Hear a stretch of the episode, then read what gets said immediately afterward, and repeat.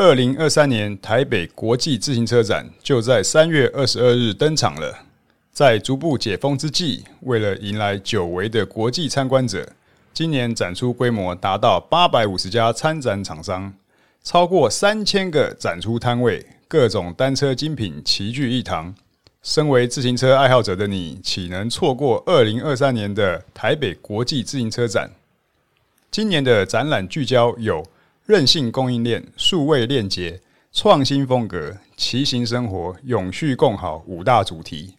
此外，还有自行车产业论坛、台北国际自行车展创新设计奖、户外试乘、参展厂商 Live Tour 现场直击。三月二十四日起开放一般民众购票入场，无法前来的听众也可以在线上来一个云端赏车。线上展将于三月二十二日至四月七日展出两周，千万别错过哦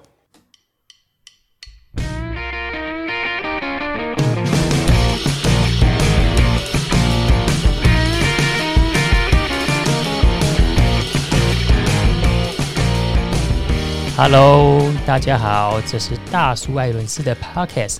我是 Alan，我是单车大叔张寿生。他说：“这个星期日开始啊，就是三月十二号，就是环台赛了。然后这么间距、这么间隔、这么近的环台赛啊，应该是环台赛举办当中有史以来最近的两届环台赛吧？我记得去年是在二零二二年才在十月份举办而已，这个间隔才只有十、十一、十二、一、二，只有五个多月而已啊。”哇，不到半年，因为去年是因为疫情延期嘛，那今年就算恢复正常了，所以呢，整个来讲节奏是去年被打乱，但现在应该又恢复了吧？对啊。去年呢，其实来到台湾比赛的车队跟选手，因为刚刚大叔讲的，因为疫情的关系，那个时候我记得环台赛的主办单位还特别是用旅游泡泡的方式哦。现在可能大家觉得，诶，疫情已经松绑了，大家可以脱下口罩，然后可以松口气了。可是都好像渐渐忘记到说，我们去年对于疫情啊，对于群聚感染是多么的严峻看待。那个时候，我记得车队来到酒店的时候，他们前三天我记得只能够待在酒店，不能够外出，然后要团进团出，不是说哎，像现在我们就是随时随地啊，要出去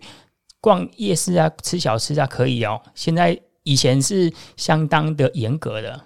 那可见，我想今年应该会。恢复正常之后，这个队伍的强度应该也是会恢复正常了，也是会来更强的队伍了。就我们收到的资料是，目前确定有四支就是二级车队，现在二级车队改名为 Pro Tour 的车队了。然后一级是世巡赛车队嘛，叫 World Tour。然后现在有四支二级车队会来台湾来这个共襄盛举。然后今年呢，我觉得很特别的是，就我查找选手的资料当中啊，在众多的选手当中，唯一一位应该是我查资料唯一一位一级车队的选手是杜志豪。那杜志豪呢，在去年的环台赛好像运气不是特别好，就是他的车辆的占据啊，好像频频发生这个问题呀、不知道说是这个车队没有，是他的占据没有放乖乖啊，没有好好就是祝他的车子可以一路行车平安啊。对，那我们今天呢，就是台湾虽然没有 Pro Tour 的车队，但我们有一个 World Tour 的选手啦。那今天我们 parkas 也很高兴能邀请到 Sergio 杜志豪来我们节目上，欢迎一下杜志豪。嗨，Hello，大家好，我是 Sergio 杜志豪。那我们演。几乎在我们在录音的同时，应该是 Sergio 做最后的备战跟调整期了啦。因为就是接下来没几天呢，马上就环台赛了。那先问一下杜志豪今年的准备的情况跟目标啦。嗯，今年准备的部分蛮特别的，因为呃，我因为疫情的关系，好几年我已经没有在，因为前几年我也是有签。其他欧洲的队伍，那因为疫情的限制，所以一直没有，已经好几年没有倒车队去有训练营的，就是开季前的训练营。那因为 World Tour 车队它在备战赛季的时候，它比较特别，它的训练营可能在第一次的冬训，可能十二月就有训练营了。那一般以往可能三级的等级的车队训练营可能在二三月，那可能开季前就只有一次。那 World Tour 车队它有两次或到三次都有，看你是什么型的选手。那如果你有准备，呃，比如说十二月就是第一个冬训，然后再来就是一月的 training camp。那通常二月这个时候会有一个高地的，就是或者是在呃一样是在别的地方进行训练，但是第三个训练营都是比较分成是比较早开机的选手会去参与的训练营，这样子。所以有训练营的帮助，就是在呃整个赛季的备战。一开始也是会蛮加分，这个是比较特别的地方。哦，那你们这一次目前来讲，就是整个冬训大概就是完成的里程数跟强度，你可以大概介绍一下吗？呃，去年十二月，就是二零二二年的十二月，是我第一次参与到呃巴林森林车队的训练营，那也包含了一个呃来回的长途飞行。跟时差的调整，那在十二月的话，是应该是我骑车有史以来，呃，小时数最多的月份。单骑车而言，大概是在九十小时上下。那呃，大概就是 Pro 基本的训练量，大概是在这个位置。但是一开始，因为我也换了车队的教练，所以训练的部分。是花了一点时间适应，但是身体，呃，感觉 handle 的还不错，就是在十二月的部分。那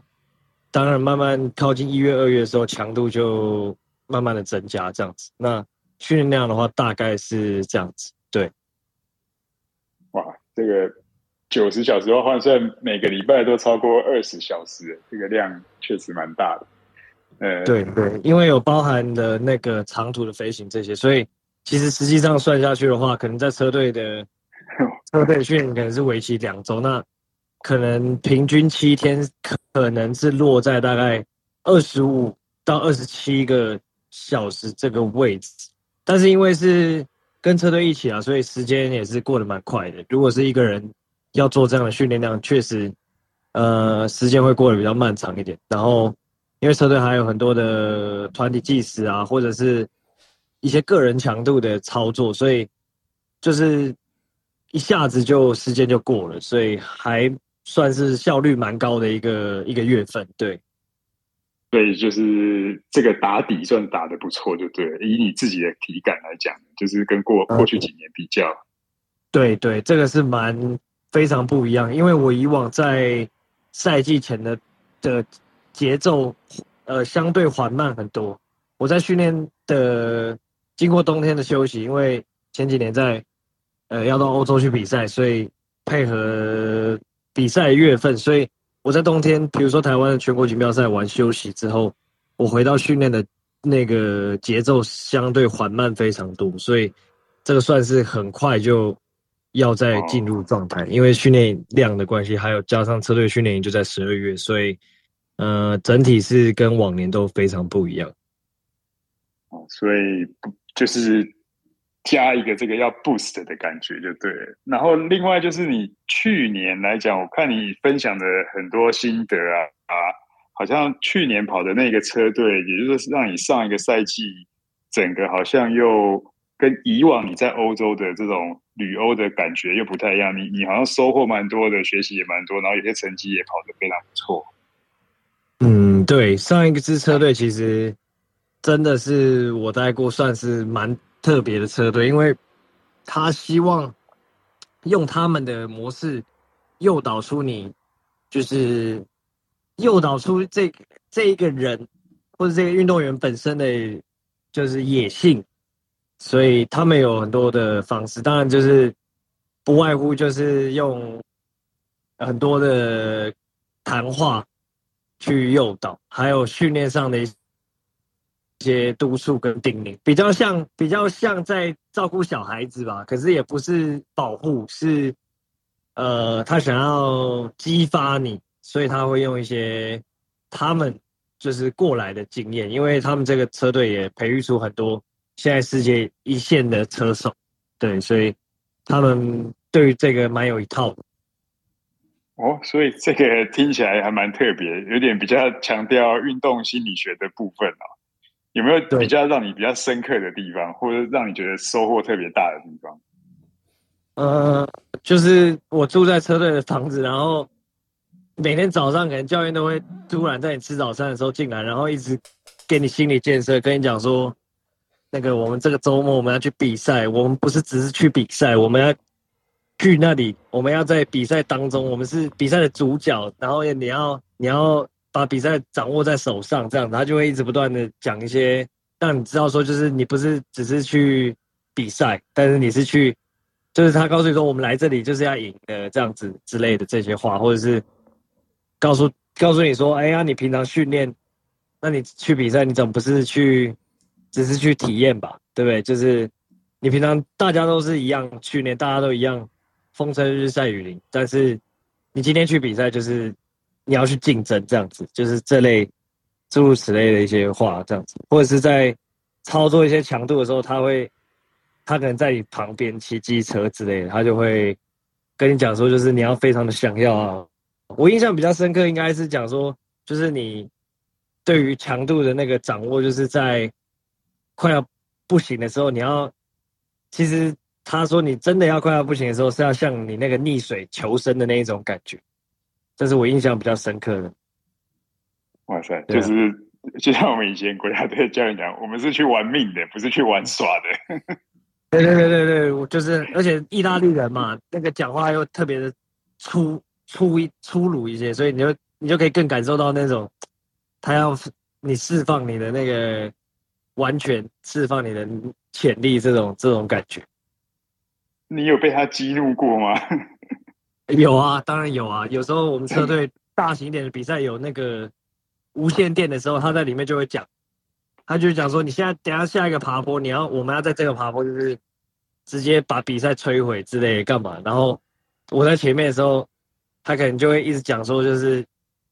就是你你平常是怎么训练的啊？现在怎样啊？什么什么？我们来这里是干嘛？让你就是不断的提醒你自己，就是你为什么每天训练啊？跟那些的，因为选手的呃选，当然选手自己要有自觉，但是比较常看到的问题，可能就是你已经很自然了，因为训练就是一个生活的形态，可是你忘记原来你训练是要去。发挥跟拿出成绩的这件事情，就是可能长久下来，那个东西会越来越模糊。但是有一个，他像去年这样的团队跟教练，他们这种很很激你的这种人在旁边，其实是差蛮多的。但是选好的选手本来就要有办法自己 push 自己啊。只是如果这个是加成作用，像我的队友，我看到也都是真的是加成作用。毕竟好像要自己 push 自己，要能够 push 到这种程度，还是没有办法做到真的百分之百，还是要从外力来接触。因为我看之前在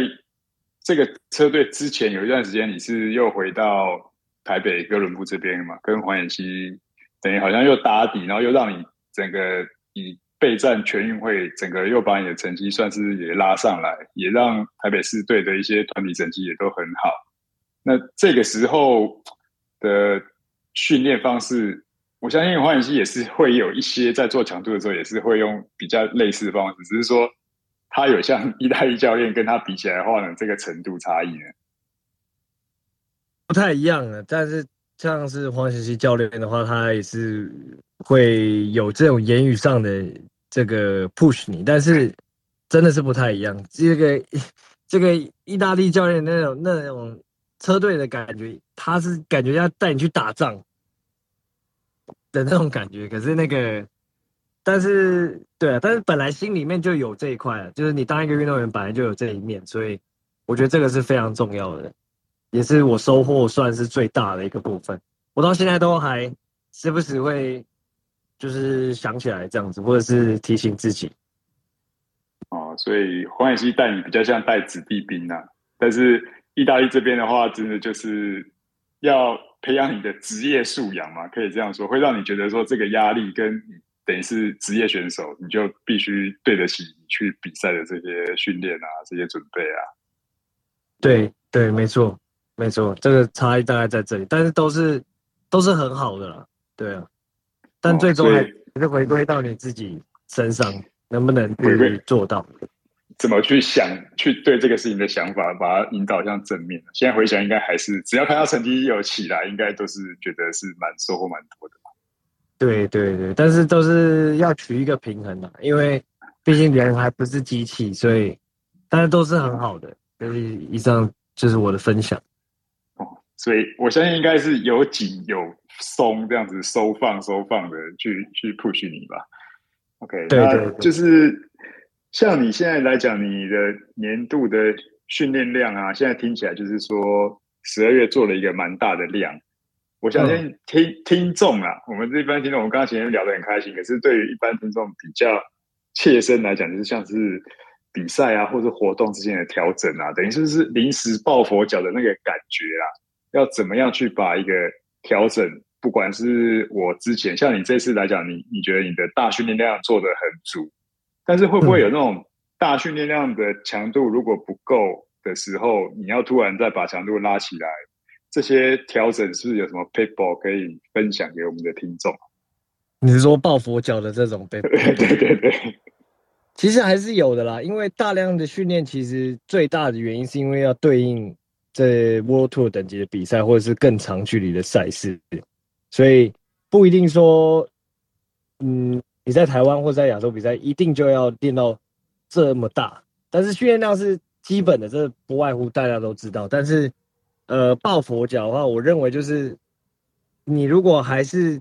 就是像现在大家比较有效的方式训练，都是用训练台，或者是它时间有限嘛，它就是拉一下强度这样子。我觉得强度的部分做的足够，呃，也是一种就是准备的方式啊，因为。可能很多人是学生或者是呃上班族，他没有那么多时间，他就是只能只有这个时间，每天可能只有一个小时、一个半小时可以上训练台。那他现在的资讯都很透明化，所以其实很多时候你都可以看到这种就是一个小时、一个半小时的这种训练，就是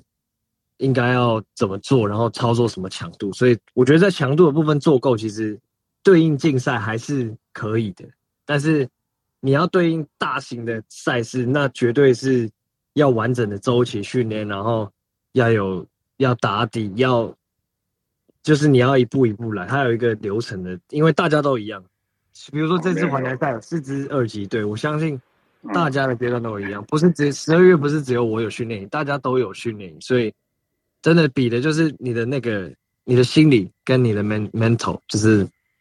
你多想要这样子。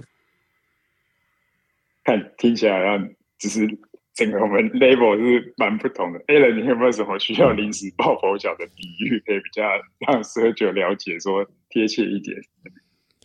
我倒是没有哎、我最近又开始跑步多一点点，但是我想要了解一下，就是 Sergio 在去年环台赛当中，应该有三站好像有发生机械故障的情况嘛？在今年有没有透过一些预先的措施，可以避免这种憾事发生呢？因为毕竟说，可能机械故障也是在自行车比赛里面，我们可以预防胜于治疗的重要一环啊。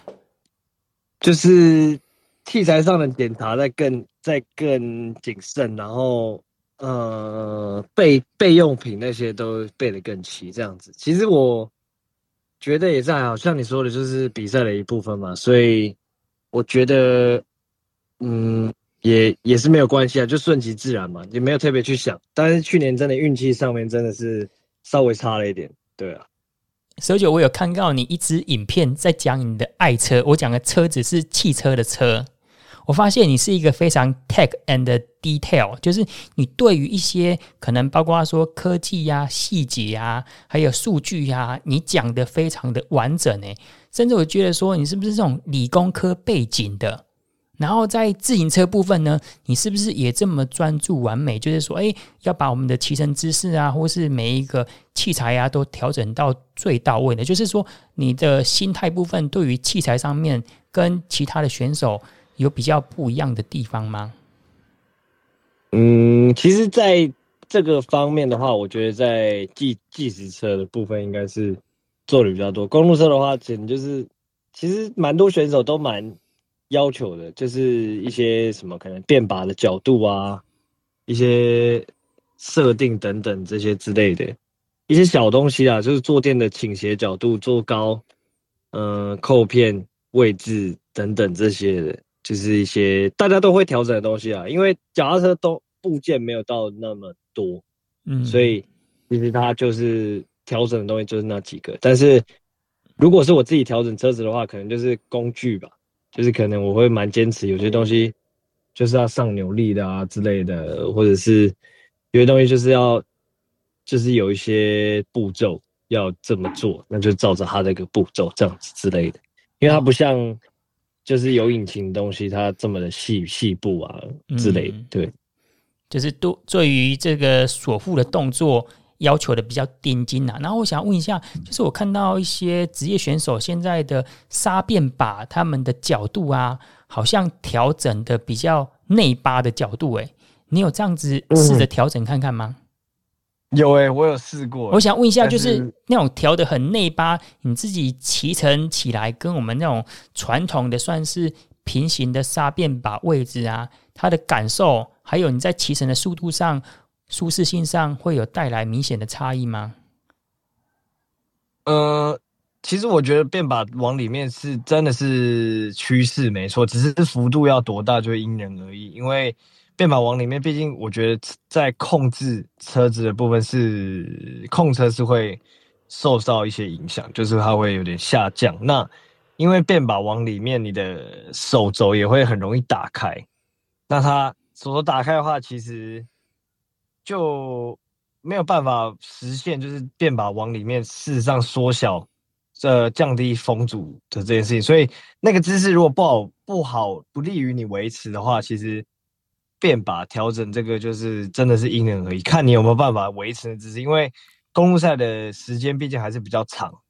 除非你常常在突围，或者是你就是属于那种单飞型的选手，那这样可能对你有利。但是我自己调整过，我自己是觉得不太舒服，也不好维持。但如果今天有呃公路车的这种个人计时的话，哎，那我可能会做这样的调整。因为它确实是有利于维持姿势的，因为你在公路车在自己破风的时候，确实是姿势会比较低，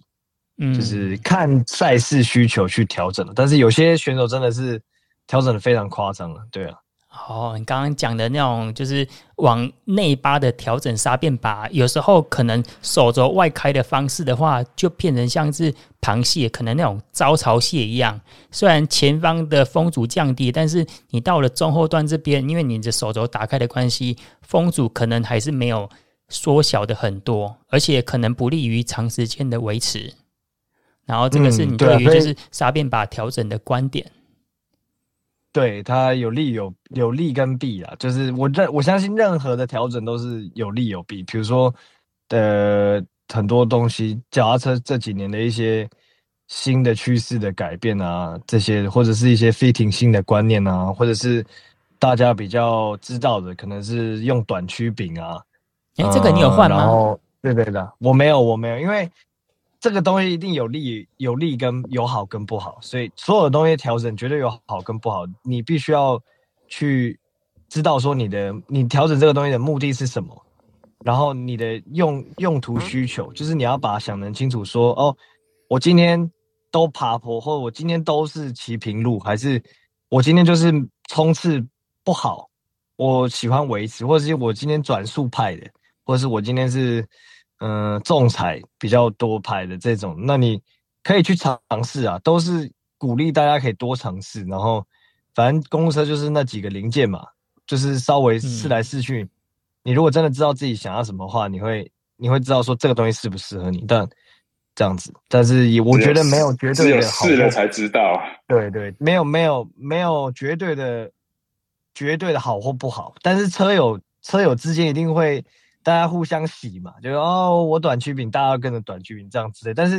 事实上，就是可以问一下，问问你自己说，哦，这个真的是适合的吗？还是我可以多尝试这样之类的？因为反正对啊，就勇于尝试，比较容易找得到自己比较喜欢的东西，或者是比较适合的。对，嗯，哎，那我想问一下，以环台赛当中，因为他在国际的多日赛，我们讲的巡回赛当中，它的距离不算太长嘛，而且可能有包括说第一站是绕圈赛啊，那个距离可能就是呃十圈的台北绕圈而已，所以距离上面不算太长。我想问一下说，你在每一站骑乘完的 TSS，就是说对你自身所造成的运动强度啊，你会需要？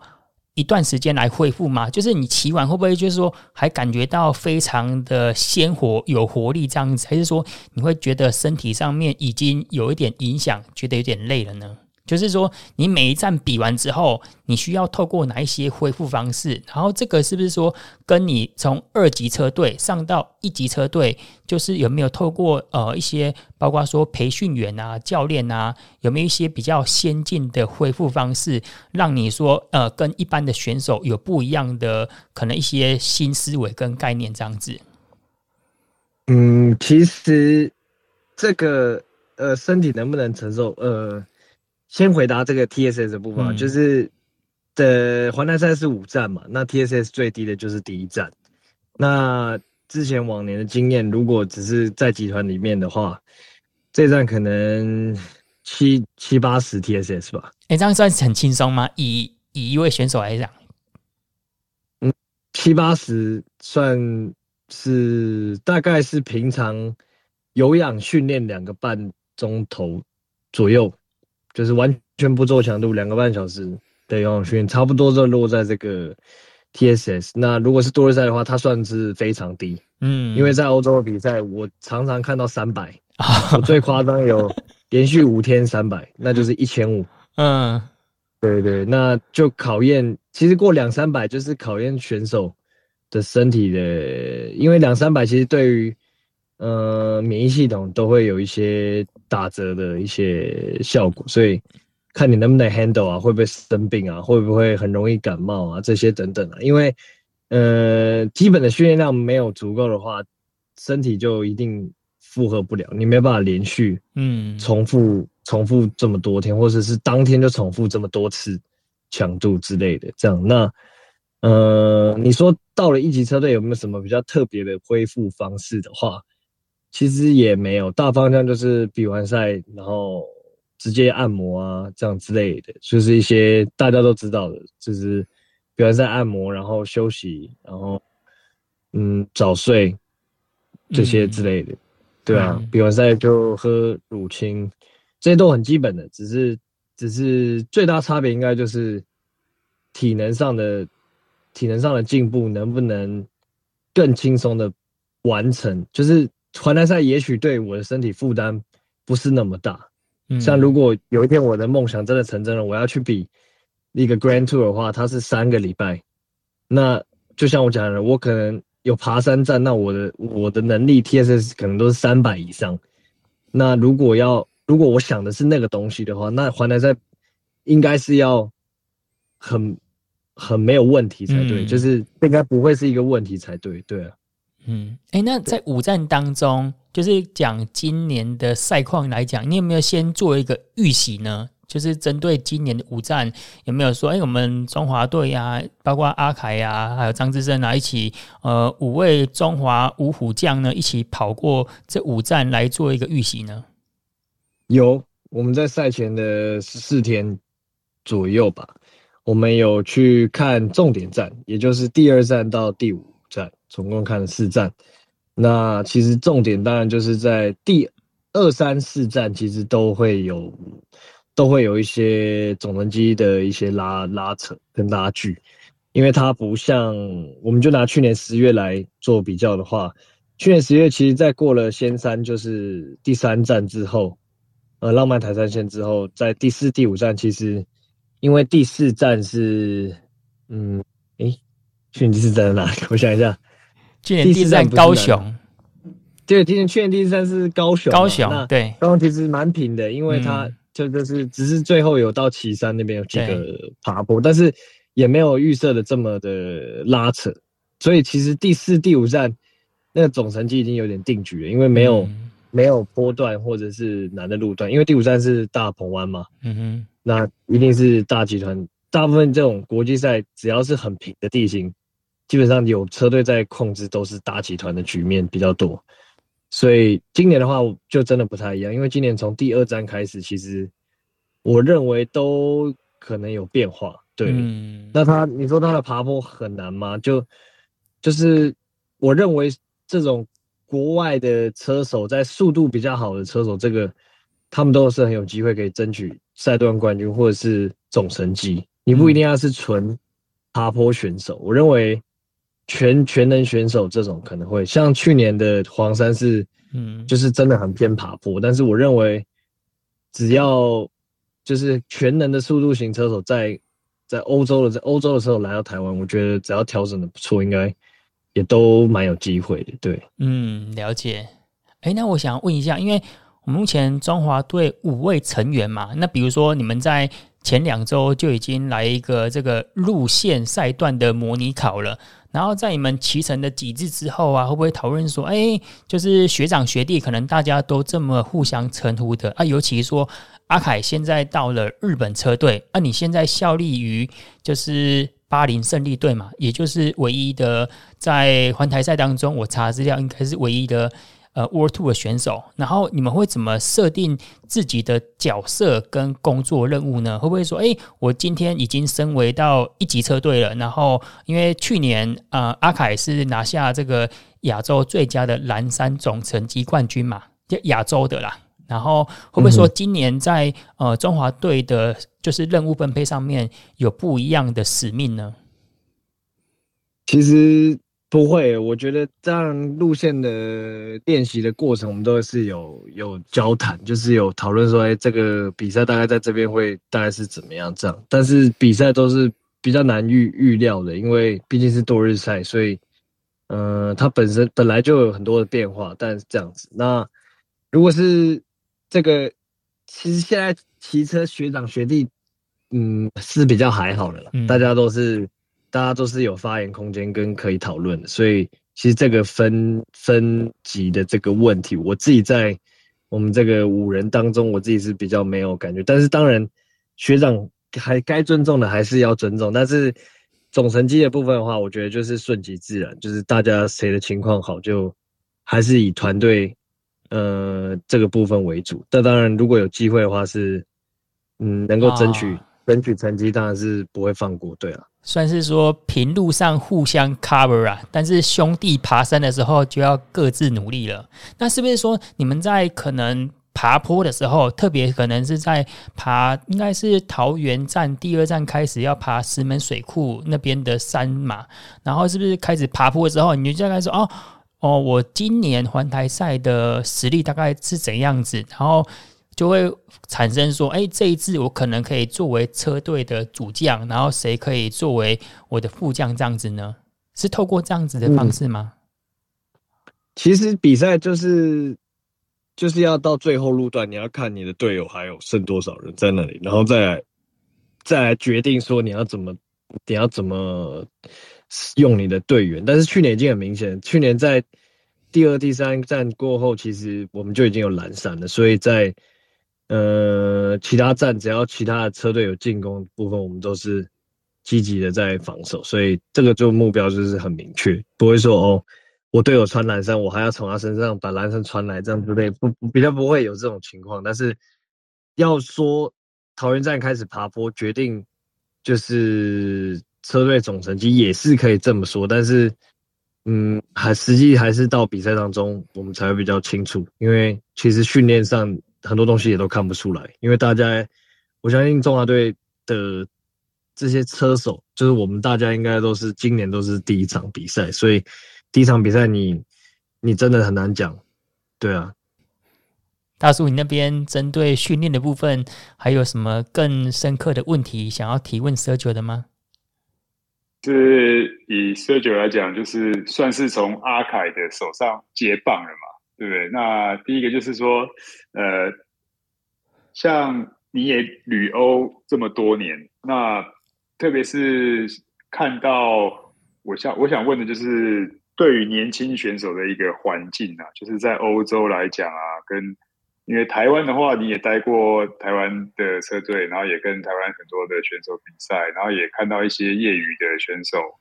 想要带一些年轻的选手去欧洲，像那个阿贤啊这些。那就你所看到的，就是说这种年轻一辈的车选手来讲呢，就是他们在心态上啊，还有在环境上啊，这些跟欧洲，我们想我想知道，就是这个落差到底有多大？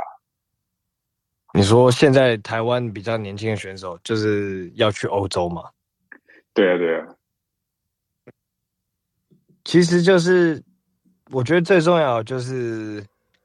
还是先去过，然后再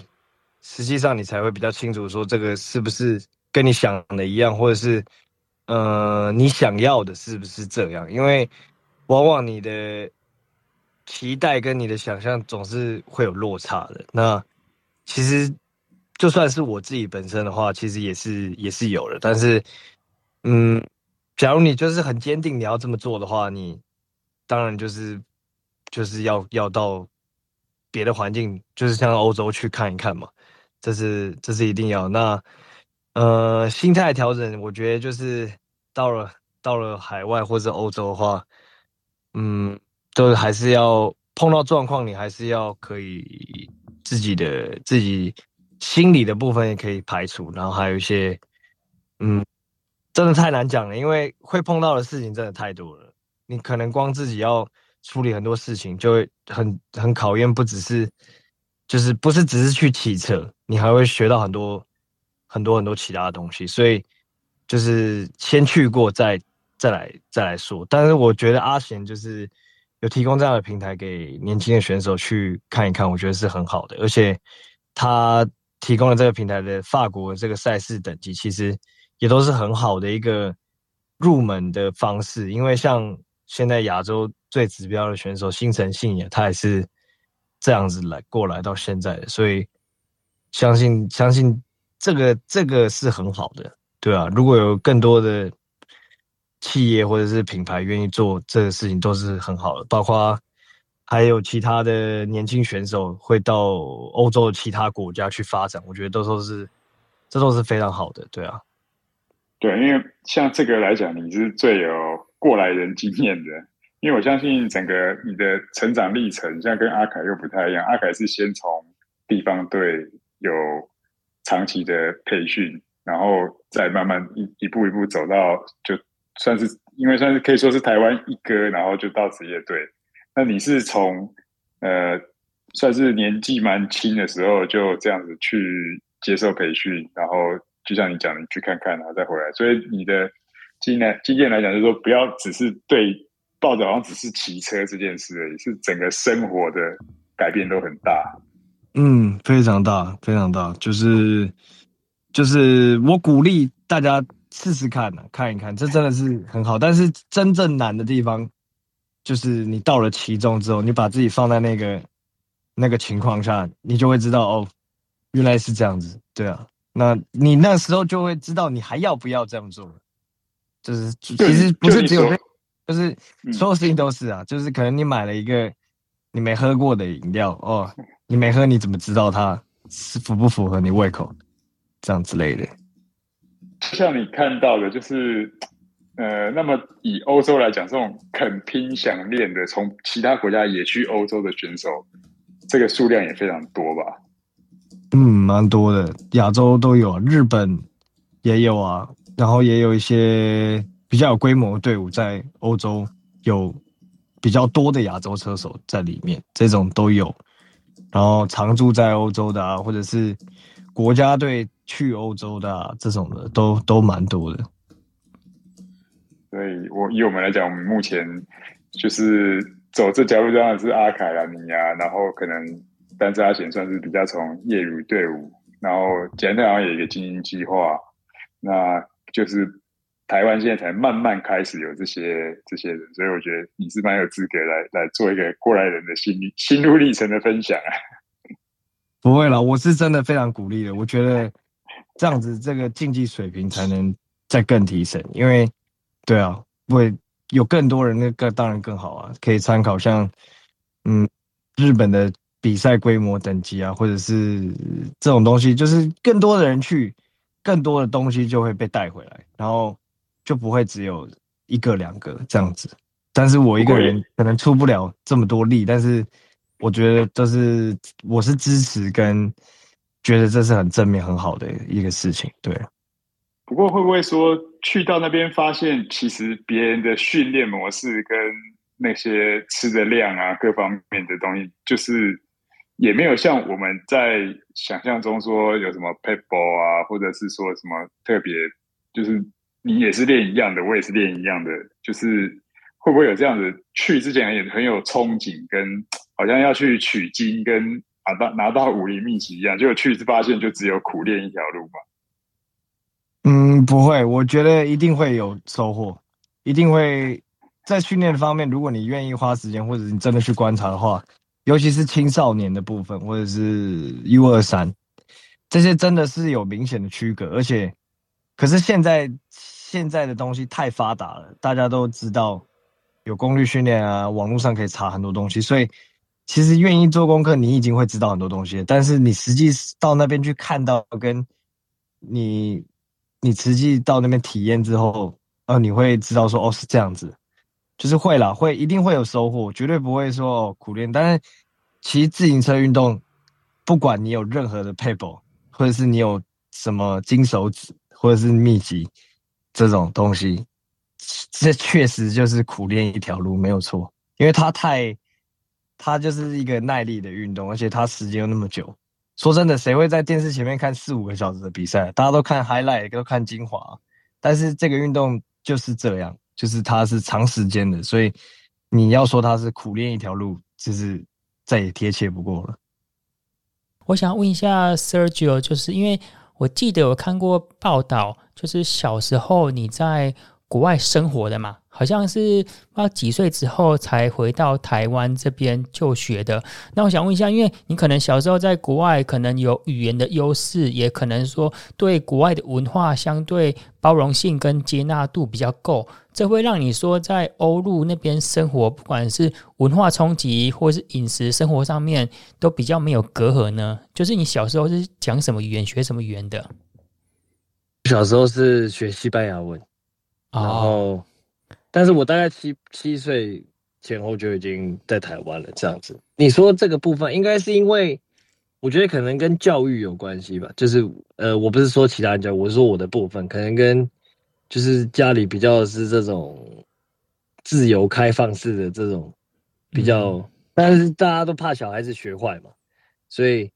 嗯，我觉得这种比较你不能说放养，但是就是比较自由式的这种。教育就是让我对很多事情比较不会说画一个框框，我不能跨出去这样子，所以我一直以来都是，嗯，也是有空间可以发展的，然后最后也可以，最终也可以选择走职业运动员这条路，所以我觉得就是还是回归到自己身上吧，就是能不能到别的地方异地去接受。不一样的东西，这些的，所以我觉得跟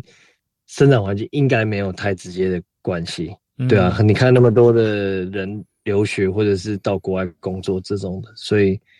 我觉得都是都是可以调整的，主要还是心态跟态度的关系呀、啊。对啊，对啊，没错。哦，所以你七岁回到台湾，那那个时候你的西班牙应该学的非常的精熟了吧？就是说，听说读写应该都 OK 了。那个时候是没错，就是讲的很好，但是现在因为太久没有用了，所以啊、哦，有点生疏，算是荒废。对，英文跟中文还是主要。对，嗯，哎、欸，可是西班牙跟西文跟意文，他们又有异曲同工之妙，哎，很多地方都蛮类似的。嗯，对，如果西班牙文讲慢一点，意大利人是听得懂的。哦，所以这个也是让你说，在意大利那边未来在那边长期生活的时候，也是比较没有隔阂啊。嗯，有可能，我们拭目以待。嗯，好，那我们今天呢，非常感谢杜志豪的加入。那我们也预祝 Sergio 在今年的环台赛可以获得优秀的成绩，然后更重要的是，在这五站当中呢，都要确保战局是乖乖的。OK，好，那我们感谢你的收听。如果你想听什么主题，可以在 B 搜寻大叔爱轮事，或是透过 Podcast 留言告诉我们。这一集就到这边，我们下次见，拜拜。拜拜。